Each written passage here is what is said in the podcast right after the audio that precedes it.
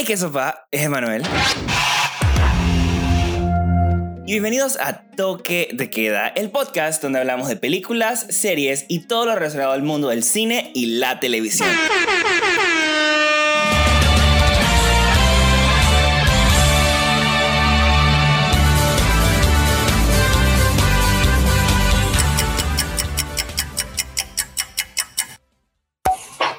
Bueno, y el día de hoy estamos con Lucas Castrillón y vamos a estar hablando de la película de Stanley Kubrick, Doctor Strange Love, or How I Learned to Stop Worrying and Love the Bomb.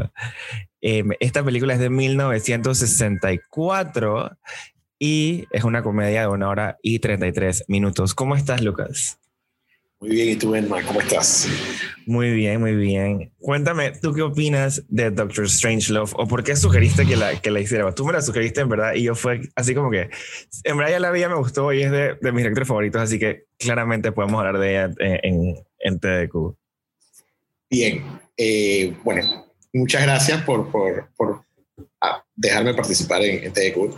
Eh, Stanley Kubrick es uno de mis, directores favoritos eh, Doctor Strangelove es una de mis películas favoritas.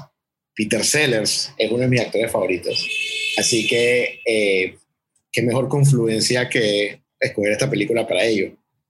Y yo sí creo que a pesar de ser una película en blanco y negro, una película que tiene casi 60 años, es una película que sigue siendo vigente porque su sentido del humor y sus de lo que se burla sigue siendo válido en, en, el mundo del, del, 2020, del 2021, cuando especialmente durante una pandemia, donde estamos así en el filo de que si la humanidad va a sobrevivir esto o no. Así que creo que sumamente válido que, que discutamos esta película hoy y por su relevancia y por, por, por, por lo que representa para, para todos. Antes de empezar, me estabas hablando un poquito eh, del contexto eh, en relación a la Guerra Fría de esta película, eh, porque creo que la gente, me gustó lo que habías dicho eh, antes de que empezáramos a grabar, porque creo que mucha gente no entiende como que el miedo que sentían las personas en, en esos tiempos. Sí, yo creo que muchas veces nosotros perdemos de vista la paranoia que existía sobre la Guerra Fría y, la inminente posibilidad de destrucción de la Tierra que existió después de, de, la Segunda Guerra Mundial, cuando Estados Unidos demostró que tenía un arma atómica, cuando echó las dos bombas sobre Hiroshima y Nagasaki, y cuatro años después la Unión Soviética eh, reveló al mundo de que tenía también la posibilidad de un arma atómica. Entonces ya cuando las dos potencias, eh, las dos potencias que sobrevivieron la Segunda Guerra Mundial se convirtieron en potencias nucleares, ya existía este concepto de que el mundo podía acabar con un solo con, un solo botón. Entonces la gente estaba realmente paranoica y muchas veces nosotros olvidamos también de que Panamá, eh, la paranoia era muy latente por la posición estratégica de Panamá y por la cantidad de, militares norteamericanos que había acá. Eh, yo te contaba que durante la, la, crisis de los misiles de, de, Cuba, que fue en 1962, dos años antes de que lanzaran esta película, eh, mi abuela eh, trabajaba en la zona del canal y mi mamá a los 11 años recuerda que, que como el, el, o sea, a ellos las mandaron, los mandaron a la casa, mi abuela trajo comida además porque pensaba que, que iban a tener que racionar en la casa y, y, existía esa, esa preocupación de que el mundo iba a acabar en ese momento. Fueron 13 días muy, muy, muy estresantes para todo el mundo pero al final del día se, se solucionó. Pero sí existía esa, esa posibilidad. Es, lo más cerca que hemos estado a la, a la, destrucción nuclear. Ese impasse que hubo entre la, la, Unión Soviética y los Estados Unidos. Entonces, Hablemos un poquito de, de el señor Peter Sellers, este super actorazo que se aventó tres papeles eh, en una sola película y creo que eh, los tres papeles eh, como que más importantes de la película, supongo yo. Sí, bueno. Sí, ¿no? Sí, sí, no, no, lo, son. Peter Sellers ya había trabajado con Kubrick antes. Él había estado, él había hecho el, él, había hecho el rol de, si no me equivoco, de Humbert Humbert en, en Lolita, dos años antes de Doctor Strangelove. Eh, cuando Columbia Pictures vio la actuación de Peter Sellers en Lolita, se dio cuenta de que él era un actor sumamente eh, polifacético y, lo, le, incluyó en la, en la, lo estipuló a Kubrick de que Peter Sellers tenía que estar en la película y que tenía que hacer una serie de papeles. Entonces, él hizo tres papeles, originalmente iba a ser cuatro. Eh, los tres que hizo fue el, bueno, el, el Group Captain Lionel Mandrake, de este oficial de intercambio del Royal Air Force, que estaba trabajando con, con el general Jack D. Ripper. Todo, toda esta gente tiene nombres así súper, con, con, que son juegos de palabras o nombres eh, graciosos. 100%. O sea, ahorita vamos a hablar también, también más adelante de, todos estos juegos de los nombres.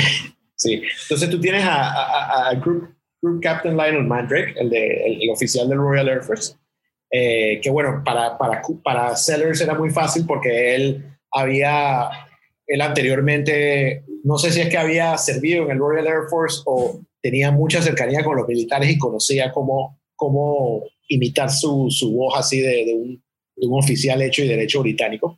El otro, el otro papel que hizo fue el, el, presidente de los Estados Unidos, que se llama Merkin Muffley, que también tiene un, Merkin tiene un juego de palabras con su, con su palabra, con, con su nombre, ahora, ahora, ahora hablamos de eso, pero el papel de Merkin Muffley era más como el del presidente, era un tipo así de como el Midwest eh, muy, parecido a Adlai Stevenson, que había sido candidato a presidente y, en ese entonces, en, los años 60, era embajador en, de los Estados Unidos en, las Naciones Unidas. Y el último papel es este de, de Dr. Strangelove, que es este eh, ex nazi parapléjico, que originalmente se llamaba Merdurtig que significa en, en alemán Strangelove y se cambió el nombre cuando se nacionalizó estadounidense, supuestamente. Y entonces este es este tipo que está en la en una silla de ruedas y no puede controlar su mano derecha. Eso, eso, eso, yo había leído también que, que como que representa dije, el Operation Paperclip, que en verdad sí, sí, Estados Unidos sí trajo como gente nazi, que eran como dije, top military officials, y los traían y los metían en sus proyectos. Entonces como que eh, este, este, este Strange Love representaba, representaba eso 100%, como tratar de que, de que de vuelta como que regresaran los nazis al poder, porque todo lo que decía era así.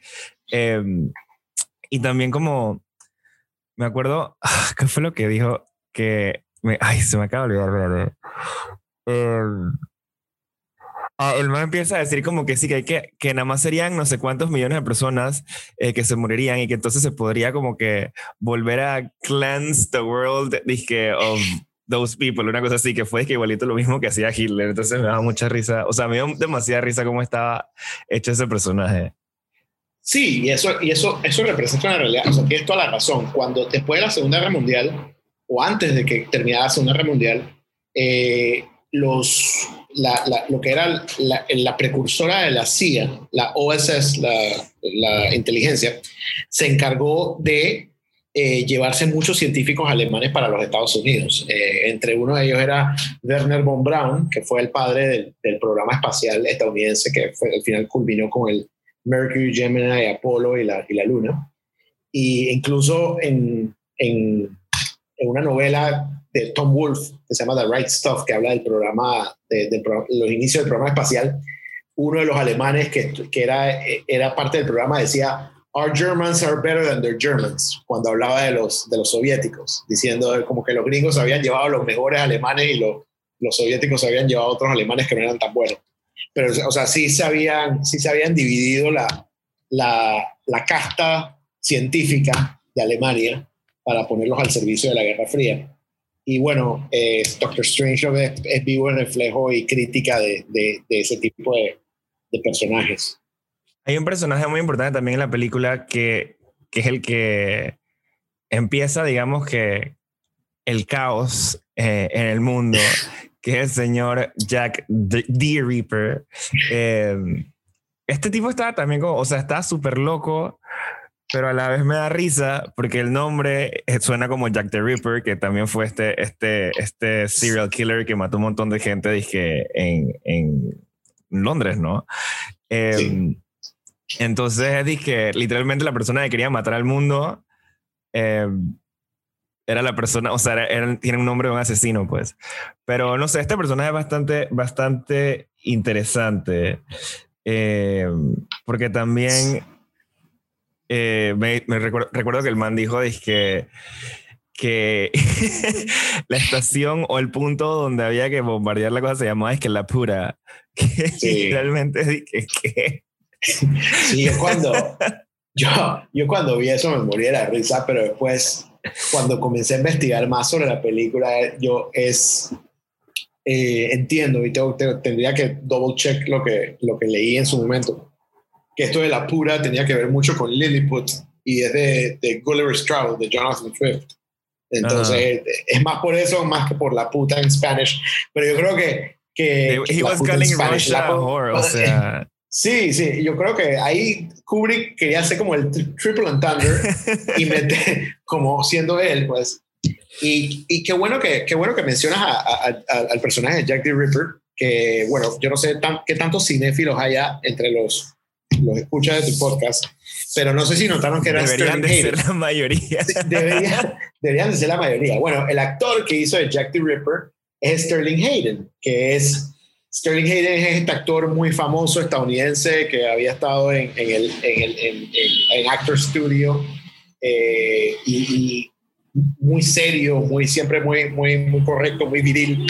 Y él fue el que hizo el rol del, del, del, policía de McCluskey en, El Padrino.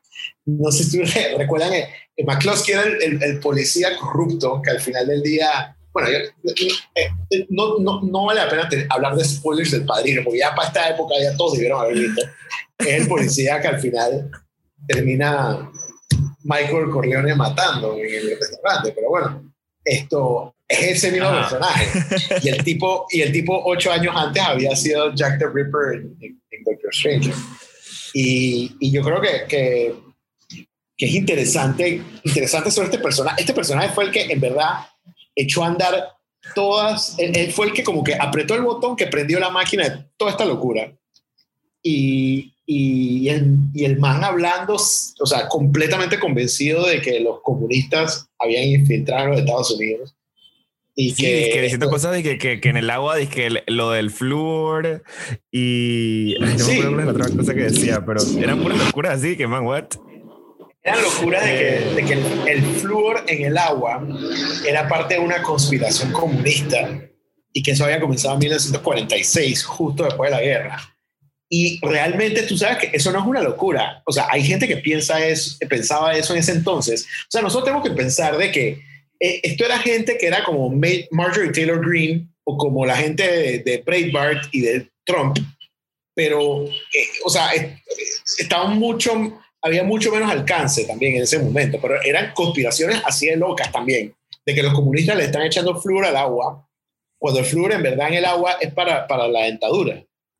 Y por eso es que, Por, eso es que en Sudamérica, en, países como, como Argentina, eh, donde las personas no toman agua del grifo desde, desde niños, el, el, la dentadura a veces, a veces la afecta. En países como Panamá no, no lo afecta tanto por el tema del flúor pero, el, pero porque la gente está acostumbrada a tomar agua del grifo, que viene ya fluoridada. El agua lidan es fluoridad. O sea, somos todos comunistas según Jack the Ripper ahorita. Entonces, Quiero hablar de eh, otro personaje, el General Buck Turgidson. Sí, que también es este otro, no, otro nombre súper, súper, súper cargado de doble sentido. Este, este, este personaje es interesante porque aparece con la única mujer en toda la película. O sea, no hay otra. Y esto es algo como que muy característico de las películas de Kubrick, que literalmente o solo hay una mujer o literalmente no hay ninguna.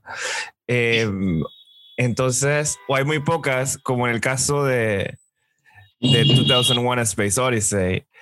Pero, pero sí, o sea, me pareció súper extraño. Y obviamente tienen esta función como de, de, o de ser como las digamos, empleadas domésticas o como que embody que sex as a symbol. Entonces, y creo que esto en esta película es como que lo más, es un tema bastante como que, no, no, no es tema la palabra, sino que es como que, sí, como un tema que, que predomina durante toda la película. Sí, es, es, esta, es esta mujer que estaba con, con, con él eh, eh, que, que, es la, era la, él la quiere hacer la Mrs., era la novia o la querida o lo que tú quieras, era, él la quería hacer la Mrs. Buck Turgidson. Eh, no sé si, si, si lograste captarlo, pero ella era como la playmate, porque cuando creo que en, en, algún punto en el bombardero, oh, uno, de los, uno de los soldados abrió, abrió una Playboy y la que salía en el, en el centerfold era la que se estaba era la más que estaba con el general al principio. Ahí no, ahí no es cuando ella lo vuelve a llamar para, para eh, quejarse de que cuando iba a llegar a la casa no sé qué. o sea, si tú ves esa escena, esa escena dije, o sea, como que parece parece súper irrelevante, pero en verdad súper relevante porque estás calling back un character que que no está ahí, pero ya lo sabes, lo estás escuchando sin escucharlo y a la vez te das cuenta que luego después de esa llamada, este, este Dr. Jitson Em, empieza a tratar de acelerar todo, como que para él lo más importante era volver con la man, es más importante que literalmente el mundo ya se destruyera, ¿me entiendes? No, y eso, eso te demuestra, por ejemplo, o sea, el man, o sea, cuando, cuando lo, lo y, yo siempre lo, lo, lo, había visto así, sí, que el man quería acelerar todo porque quería salir eso rápido, pero también es una cosa interesante, es como que el man, tú te imaginas tomar decisiones de este tipo con blue balls, o sea, es una cosa de que tú o sea, jamás vas a pensar, jamás vas a pensar correctamente si estás, si tienes tu mente en otro lado. Y lo, lo gracioso es que es, eso, o sea, como que estos son decisiones de, de vida o muerte para toda la humanidad. Y este man estaba pensando era with his por así decirlo. Entonces, eh, eh, eso es otro, otro de los temas, eh, eso es otro de los grandes temas que hay en esta película sobre, sobre el, el el mal, o sea, lo, absurdo que es el, el manejo este, de la Guerra Fría desde, el punto de vista militar.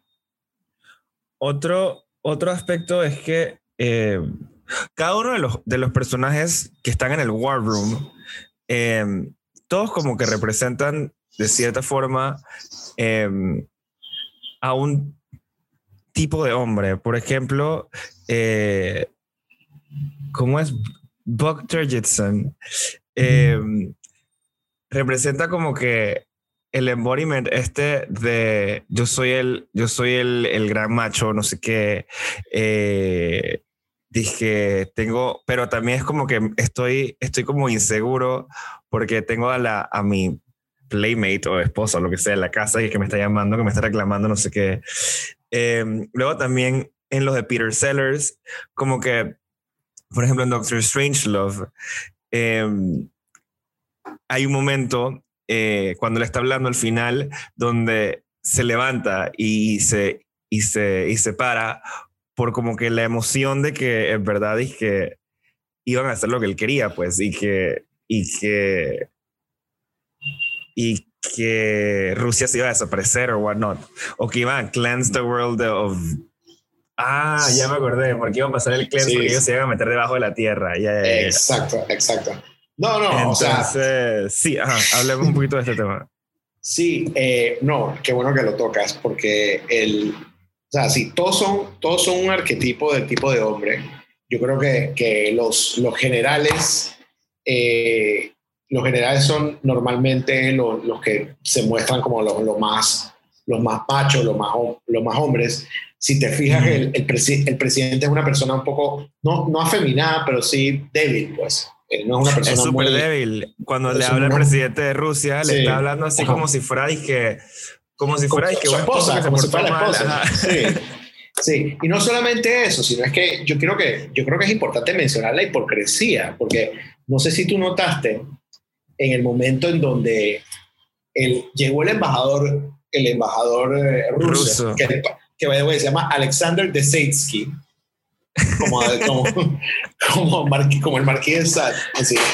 Pero entonces el, el, tipo está tratando de, de, que no, que no podemos contactar. Entonces uno dice que no, no, no podemos contactar al, al, al primer ministro, al premier, o sea, al, al premier.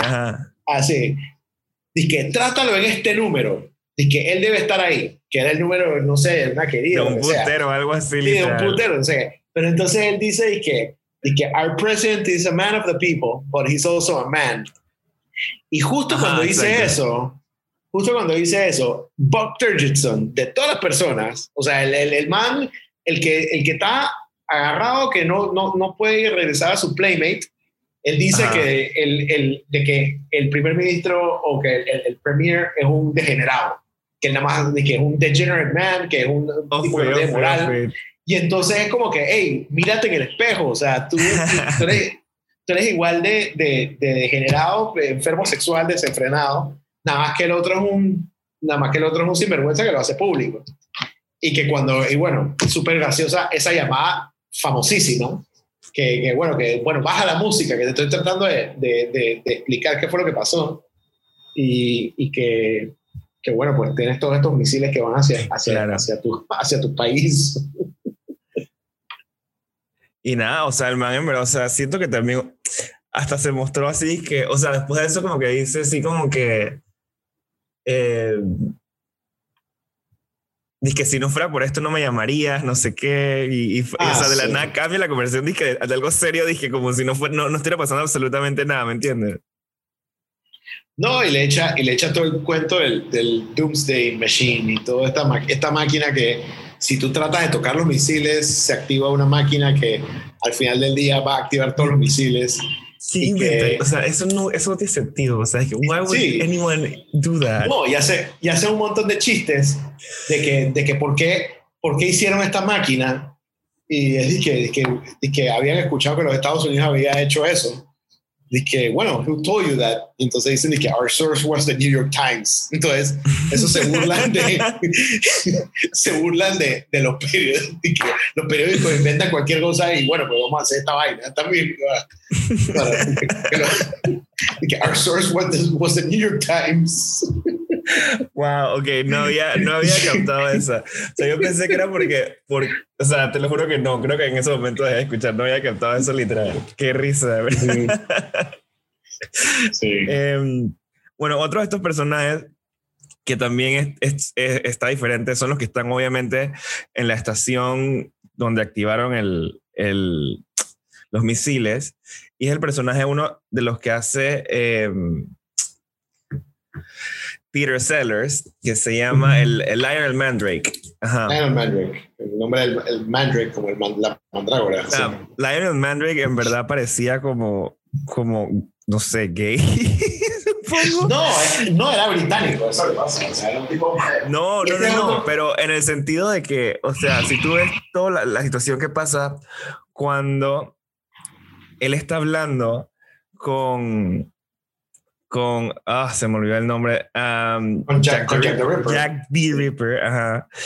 Eh, siempre hay como un, un, como un elemento fálico de por medio. Por ejemplo, dije al principio era como que el, el, tabaco, luego dije, y literalmente cuando llegan los, los soldados, dije a tratar de, destruir la, la, a parar la máquina, literalmente dije, el man saca su, su literal big gun y entonces, eh, y luego es como que se la se la trata de enseñar a este man y, ajá, y luego así como que no, el tipo no sabía y entonces como que todo lo que dice eh, Lionel Mandrake suena como que, o sea, si lo pones en el contexto de, de, de, de eso, suena literal, o sea, suena demasiado diferente a lo que estás viendo. Pues.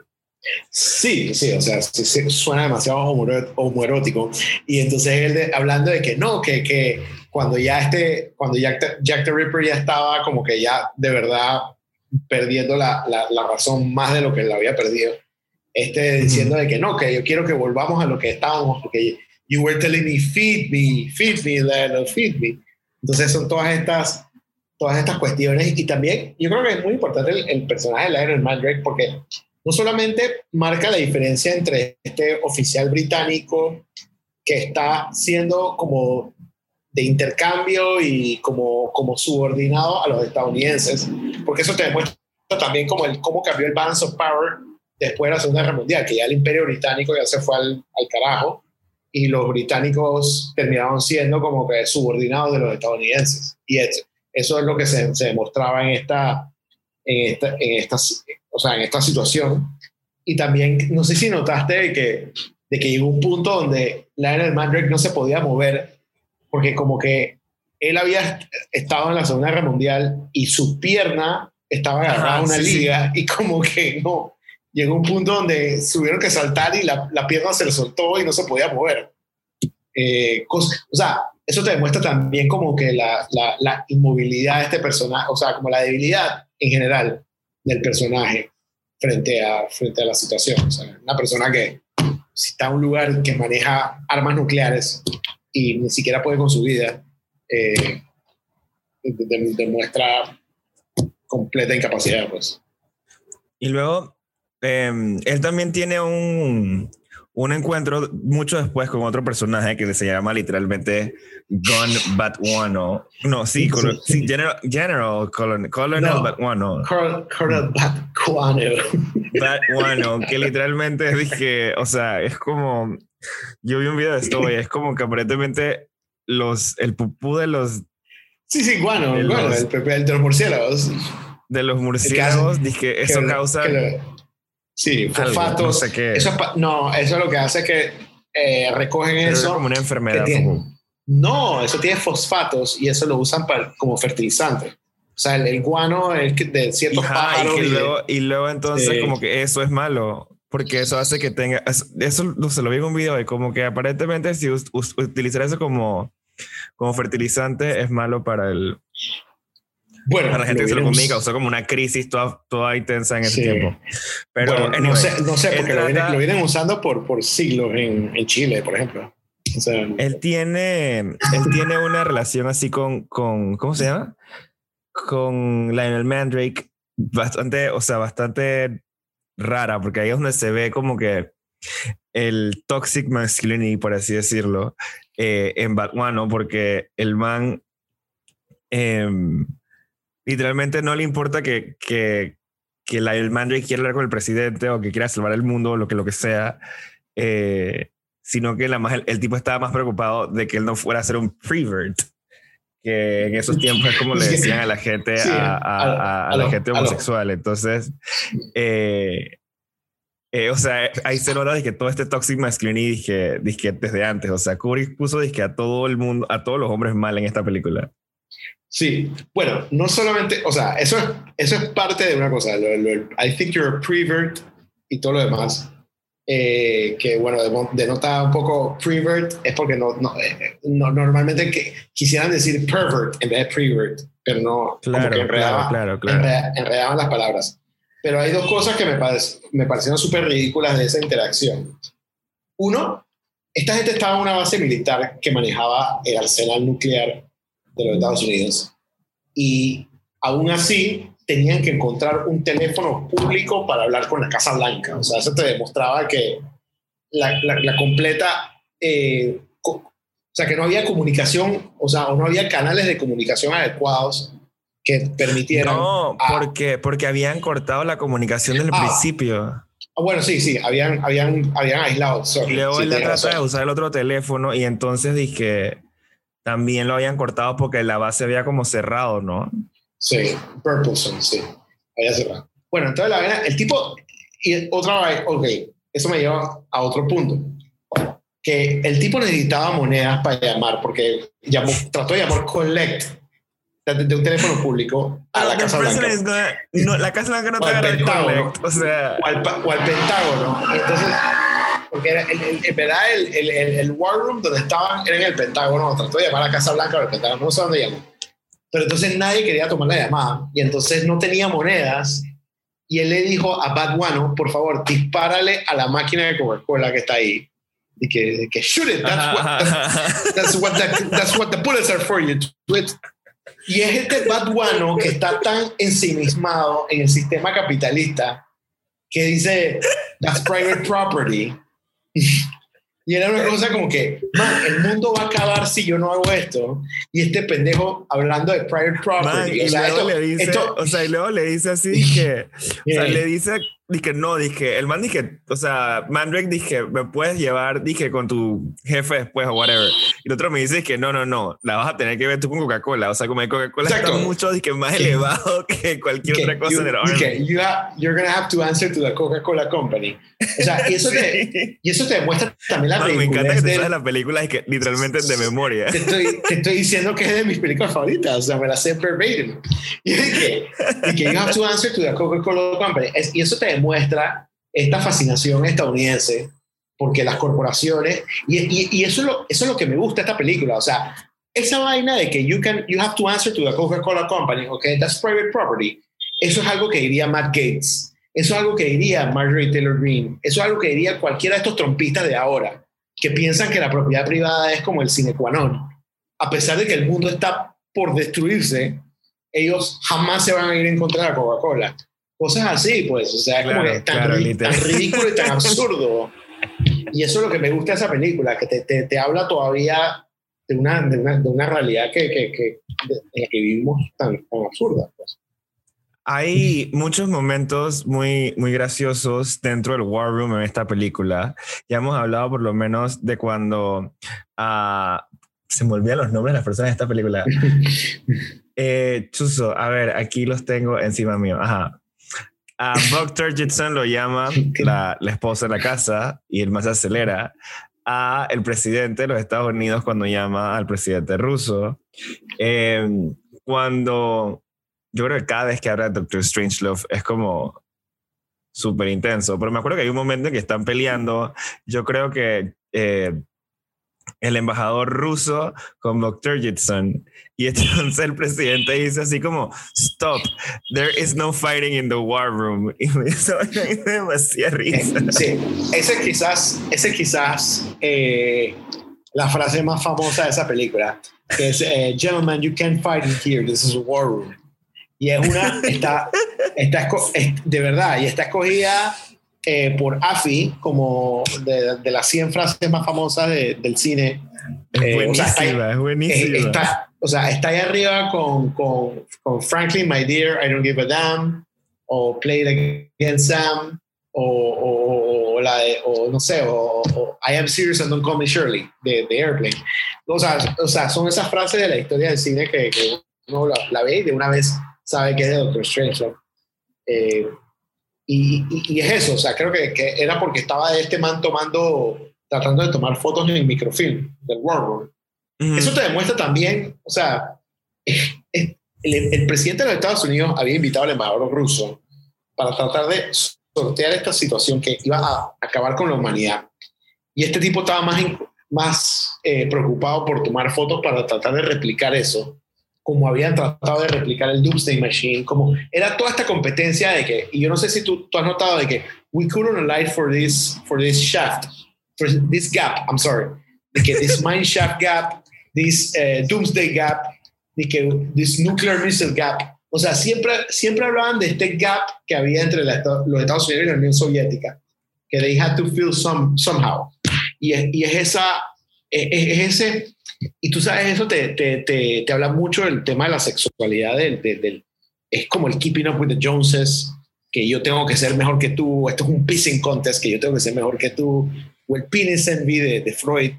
O sea, es todo como esta competencia estúpida, que al final del día es una competencia para qué? Si al final no, o sea, vamos a destruirnos todos como humanidad, o sea, no, no, no tiene sentido la, eh, eh, competir de esa forma y, y, es un tema recurrente en la, en la película. Pues. Y we can't allow a mineshaft gap, por ejemplo, o a doomsday gap, por decirlo así. Man, había... Estaba leyendo que esta película en verdad iba a salir en el, en el 63, eh, el día que mataron a, John F. Kennedy o algo así. Sí. Entonces como que la... Eh, la desplazaron como hasta el año siguiente, hasta enero, porque en verdad pensaban que la gente no iba a estar en el mood. sí, em, y, e incluso... Para ese tipo de chistes, pues. Sí, totalmente. E incluso este... O sea, incluso al final la película iba a terminar en un tono mucho más fársico de lo que terminó. O sea, iba a terminar como... No sé si tú notaste... Con, lo, con el... Es que tú no, no sé si el que ve la película ve que está el World pero atrás hay como un buffet con un montón de comida. Ajá, sí, sí, sí, de hecho ellos comen de ahí. Comen de ahí y que el, embajador pide que son cigarros de, de Havana Cigars y eso. Pero, pero, pero el tema es que ahí supuestamente al final de, de, de, la película iba a terminar como que una pelea de pies que estaban ahí y que eso iba como a emular los misiles que iban a estar intercambiándose entre, entre países. Y, y, Kubrick pensó que era una vaina muy, muy eh, eh, ya subía el tono a, muy, era muy, ¿cómo se llama? Slapstick. Entonces, incluso, en, en una de esas escenas que le tiraban un paya al presidente y el presidente se, se caía con el, con el impacto, alguien decía de que, de que no, our, our, our young president has fallen in his prime. Y ya eso era Eh, demasiado. Gentlemen, our gallant young president has been struck down in his prime. sí, que eso es, ya, ya era demasiado con- coincidental con, con la muerte de Kennedy. Así que ¿Te decía. imaginas que le- No, no, no, ya, ya eso era. No, hombre, no, o sea. Pero es que, pero es que no era la primera vez que pasaba cosas como. O sea, por ejemplo, el. el, el- sí, había. Es Como había un álbum de Jimmy Eat World también después de 9-11 que, que porque tenía un nombre American, no sé qué vaina, y lo, lo cancelaron. Eh, cosas así, pues, pasó lo mismo. Lucas, Pero- ¿algún comentario final de Doctor Strange Love? Final, wow. Eh, Se pasó muy o rápido sea, esto, ¿viste? Se pasó demasiado rápido, sí. Eh, yo creo que, que, o sea, in, in- inviértale tiempo, es una buena película. Yo creo que, también de- demuestra de que la calidad de, de, de- Kubrick. Yo creo que si, si, si es un.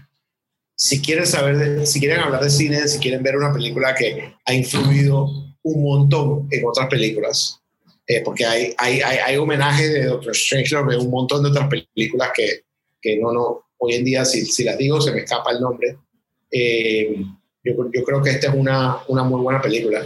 Eh, me encanta también el, el, el nombre, la traducción en español. Eh, se llama, la película se llama Doctor Strangelove or How I Stopped Wearing and Loved the Bomb. Y en español se llama Teléfono Rojo, Volamos a Moscú. Entonces, ¿Teléfono rojo qué?